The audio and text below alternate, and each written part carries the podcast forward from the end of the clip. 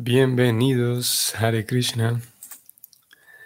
Vamos a seguir hoy verso 11, capítulo 3, canto segundo, y estamos en viernes 13, 13 de enero. Om Namo Bhagavate Vasudevaya. Om Namo Bhagavate Vasudevaya. Om Namo Bhagavate Vasudevaya.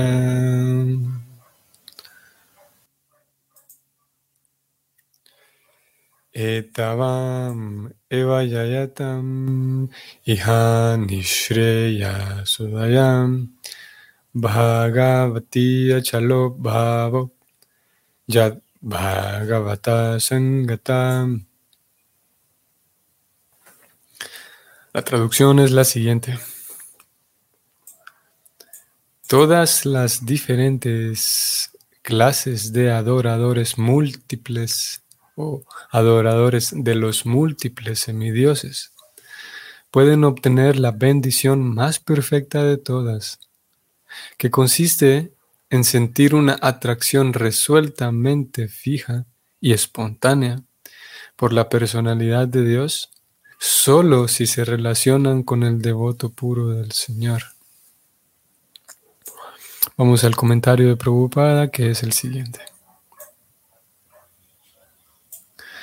Todas las entidades vivientes que se encuentran en las diferentes condiciones de vida que hay en la creación material, comenzando por el primer semidios, Brahma, y descendiendo hasta la pequeña hormiga, están condicionadas bajo la ley de la naturaleza material o la energía externa del Señor Supremo. En su estado puro, la entidad viviente está consciente del hecho de que es parte integral del Señor. Pero cuando es lanzada al mundo material, a raíz de su deseo de enseñorearse de la energía material, queda condicionada por las tres modalidades de la naturaleza material y por lo tanto lucha por la existencia en aras del beneficio máximo. Esta lucha por la existencia es algo así como seguir el fuego fatuo bajo el hechizo del disfrute material.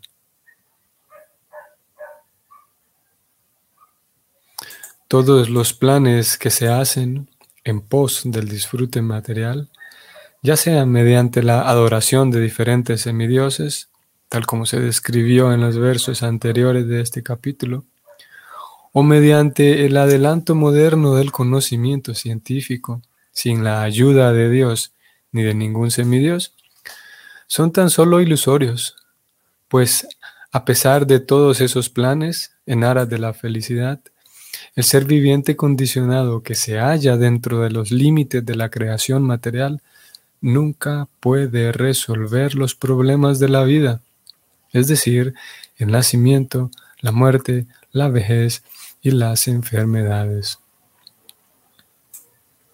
La historia del universo está llena de esa clase de planificadores, y muchos reyes y emperadores van y vienen, dejando únicamente una historia de planificaciones. Pero los principales problemas de la vida siguen sin solución, pese a todos los esfuerzos de esos planificadores.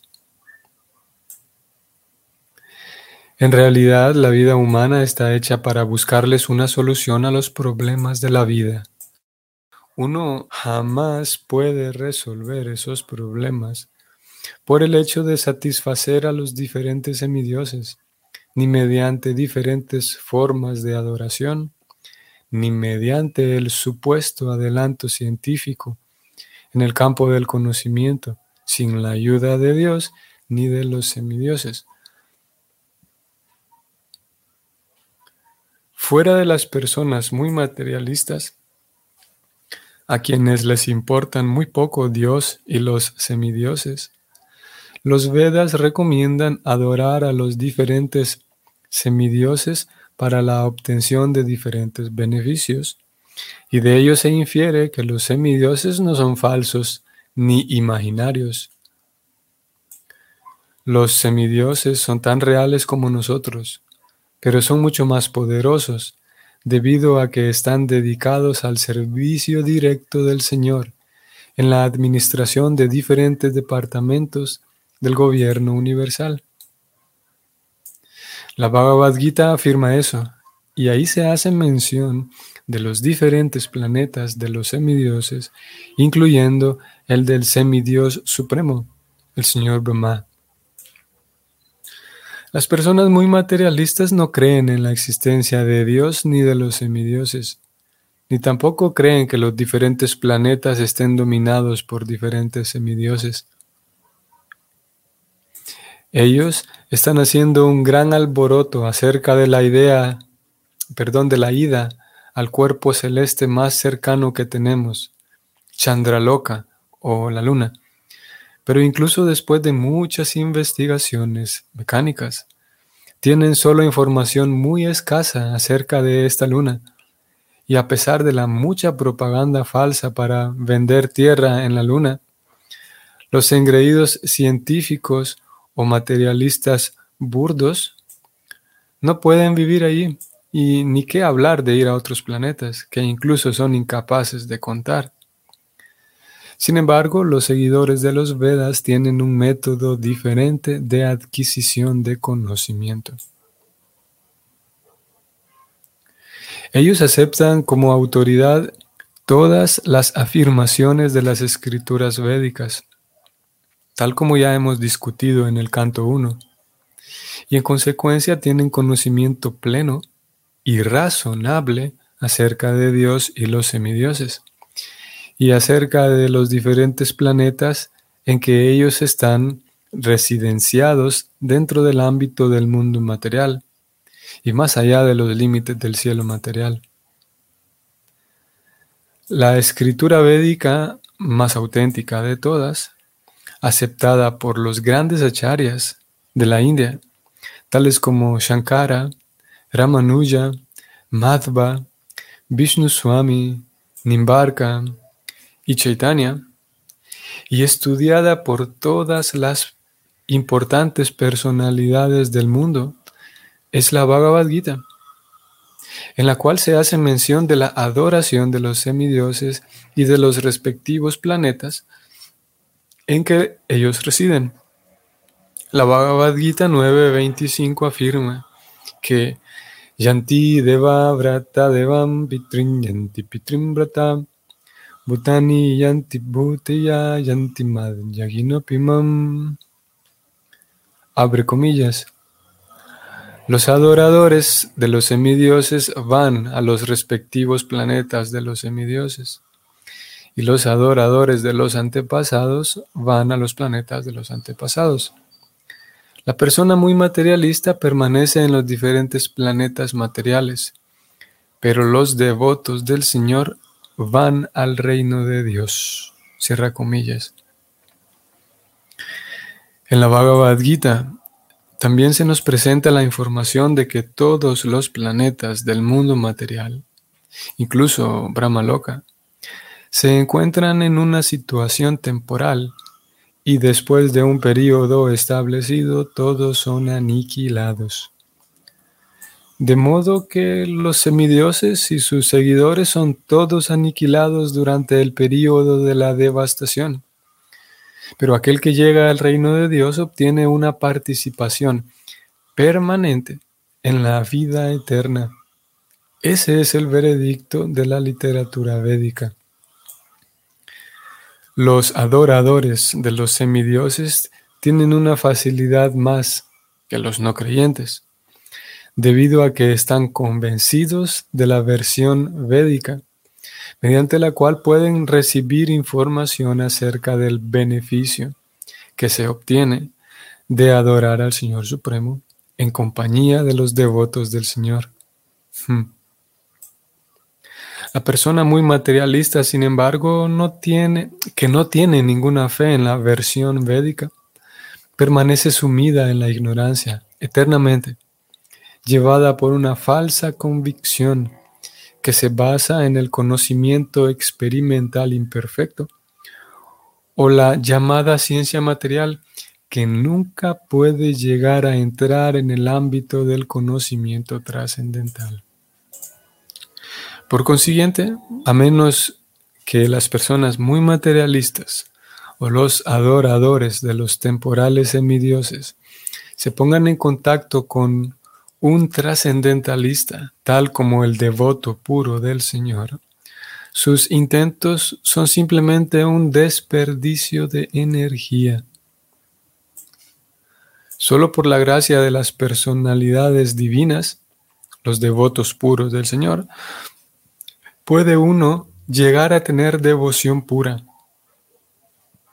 lo cual constituye la perfección máxima de la vida humana. Únicamente un devoto del Señor puede mostrarle a uno la senda correcta de la vida progresiva. De lo contrario, tanto el modo de vida materialista, sin ninguna información acerca de Dios ni los semidioses, así como también la vida dedicada a la adoración de los semidioses en pos de disfrutes materiales temporales, son diferentes fases de una fantasmagoría. La Bhagavad Gita también las explica muy bien, pero la Bhagavad Gita solo se puede entender en compañía de devotos puros y no mediante las interpretaciones de políticos o áridos especuladores filosóficos. Punto final. Aquí termina el comentario de Prabhupada. Muy bien.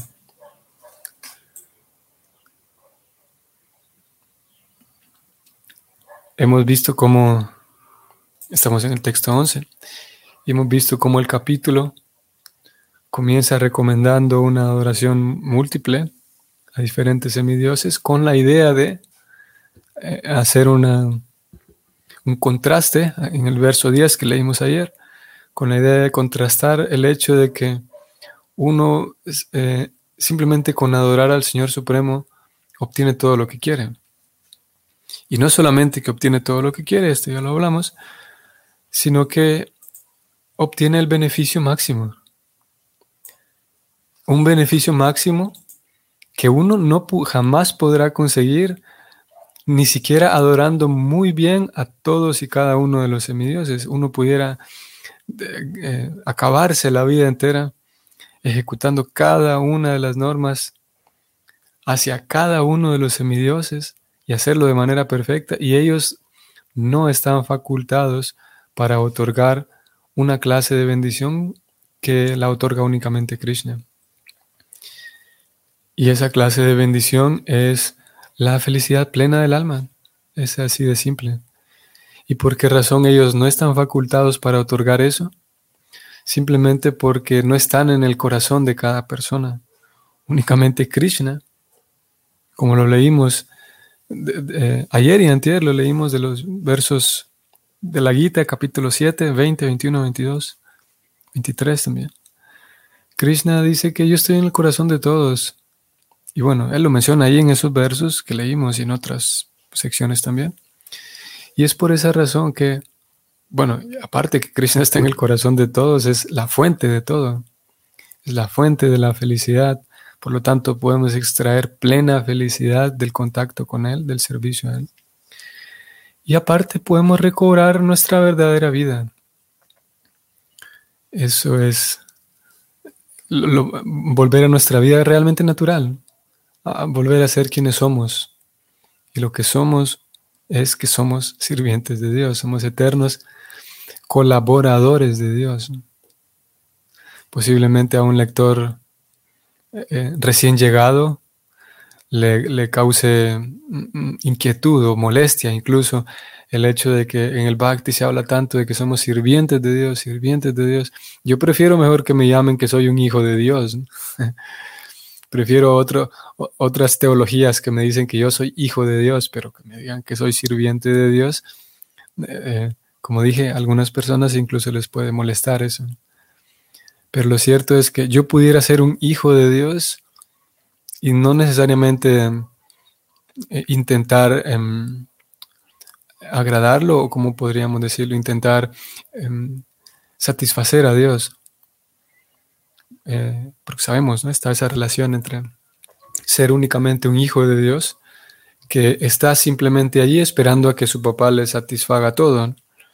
Pero cuando hablamos de sirviente de Dios, el bhakti con su producto principal que es el servicio devocional puro, el bhakti enseña que hay un placer muchísimo mayor que solamente, solamente esperar a que Dios satisfaga mis necesidades, en vez de eso, a intentar otorgarle placer a Dios, satisfacción a Dios. El alma, hay mucha satisfacción más para el alma, eh, entrar en el rol de sirviente de Dios que simplemente hijo de Dios. Y bueno, son algunos detalles de carácter teológico.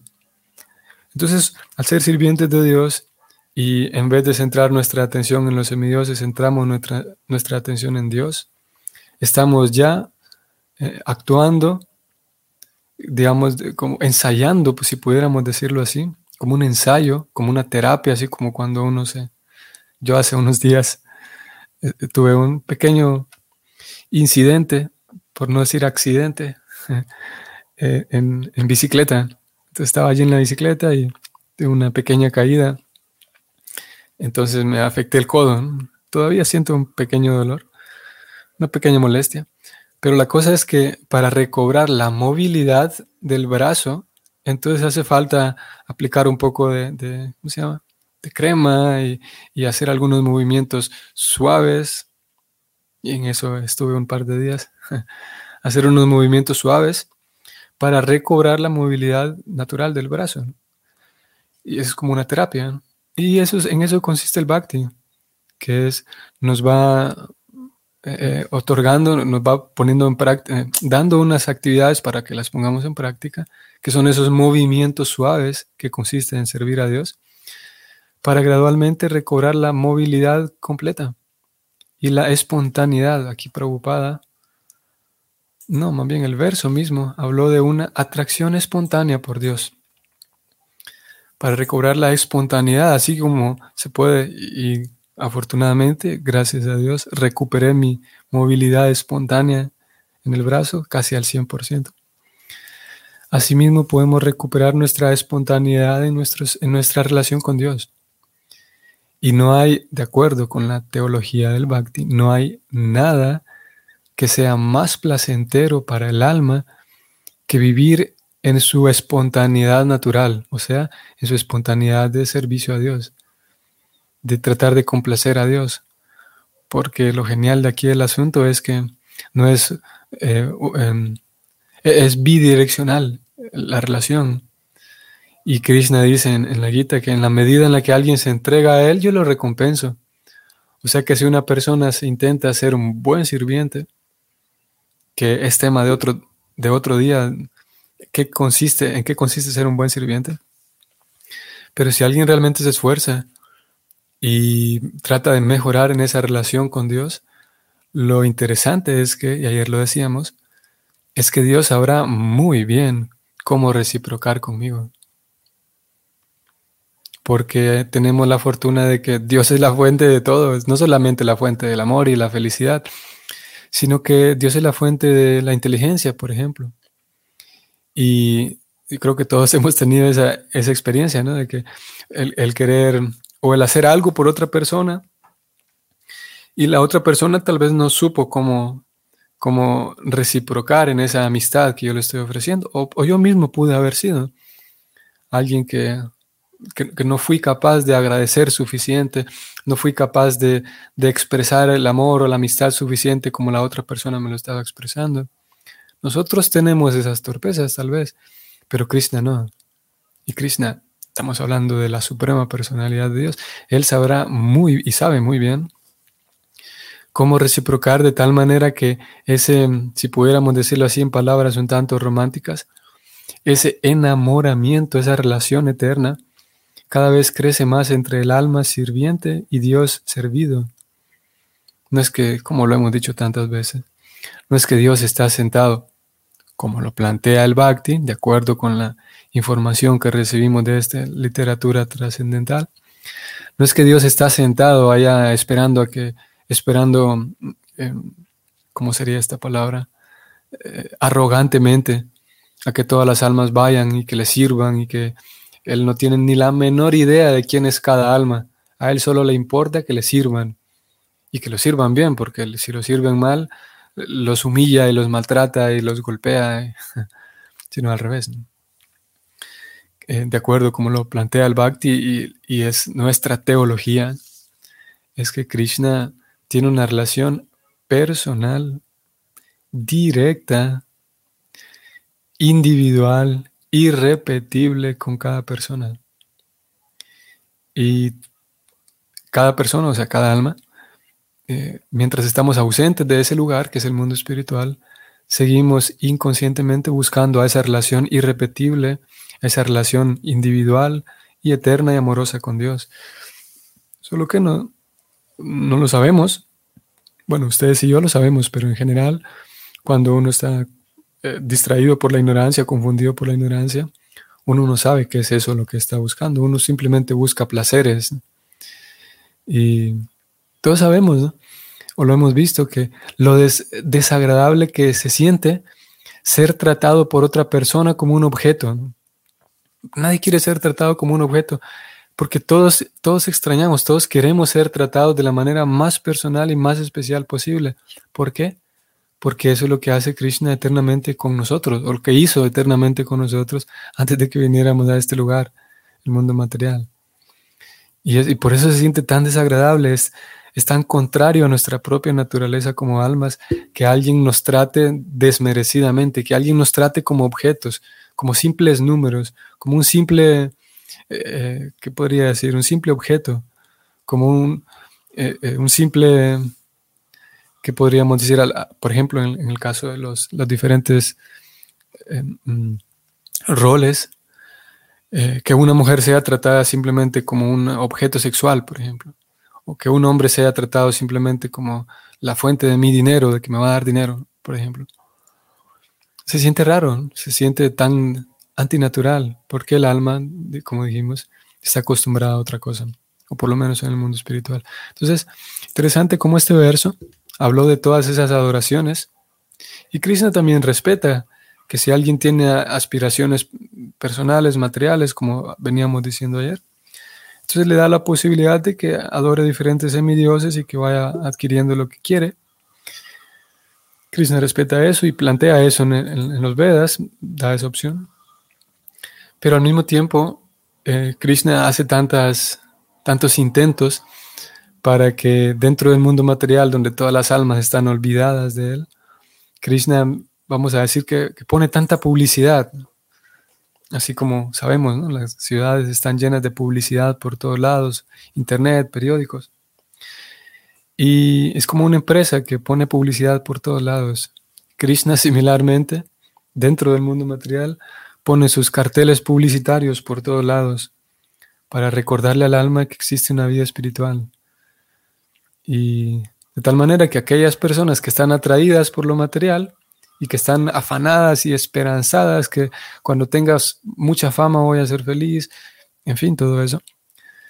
De repente, un día el alma se llega a topar con que esa publicidad de Krishna y, siente atracción por la vida espiritual en sí y retoma su camino de vuelta a casa. Entonces, este verso es muy curioso cómo después de dar toda una lista de diferentes opciones, termina diciendo en el verso 10, de todas maneras, ayer lo leímos, el verso 10 dice, lo mejor es servir a Dios. Y en este verso, inmediatamente después, verso 11, eh, después de haber puesto por encima el servicio a Dios comparado con el servicio a los semidioses, hizo un gran contraste aquí el Bhagavatam.